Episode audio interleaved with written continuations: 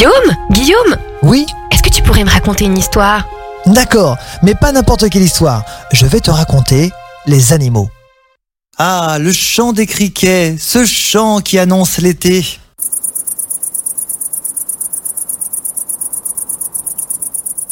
Pourquoi chante-t-il? Les deux sexes vont chanter, mais le chant du mâle est le plus reconnaissable car il est plus audible que celui de la femelle. Le mâle va chanter la journée afin d'attirer les femelles qui, quant à elles, vont chantonner afin de répondre aux avances des mâles. Comment chante-t-il Ils vont tout simplement frotter leurs pattes arrière sur des ailes situées à l'arrière du corps. Ainsi, ils vont émettre des sons. Ils vont donc chanter. Mis à part le chant, peut-on différencier les femelles des mâles? Les femelles ont des ailes antérieures lisses, mais surtout, elles ont un tube long et fin à l'arrière de l'abdomen appelé oviscapt et qui permet de déposer les œufs au sol. Il te faudra cependant avoir de très très bons yeux pour les voir. Comment reconnaît-on un criquet d'une sauterelle ou d'un grillon par exemple?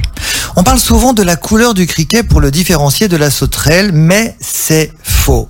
Car les sauterelles peuvent être grises, comme les criquets qui peuvent également être verts comme les sauterelles. Par rapport à la sauterelle et au grillon, qui ont des antennes longues et fines, en revanche le criquet, lui, les a épaisses et courtes.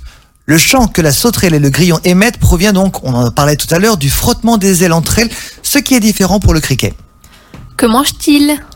En comparaison avec la sauterelle et le grillon, le criquet est le seul à être herbivore alors que les deux autres sont omnivores. Il se nourrit donc de toutes sortes de végétaux qu'il va grignoter. En France, ils ne sont pas considérés comme nuisibles, c'est-à-dire qu'ils ne sont pas considérés dangereux pour l'environnement. Mais dans d'autres pays, on peut les retrouver par milliers, par milliards, détruisant les récoltes. Où le trouve-t-on?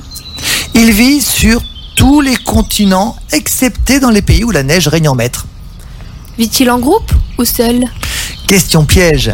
Il peut vivre seul. Il sera alors appelé sauterio ou en groupe de façon grégaire, en groupe sans organisation sociale distincte, et il sera alors appelé locuste. Les groupes sont le plus souvent à craindre car ils envahissent les champs, les forêts pour dévorer les différents végétaux. Tel est le cas notamment en Afrique de l'Est. Ce podcast vous a été proposé par Radio Pitchoun et compté par Clara Moreno et Guillaume Covini. Merci pour votre écoute. On vous dit à bientôt pour de prochaines histoires.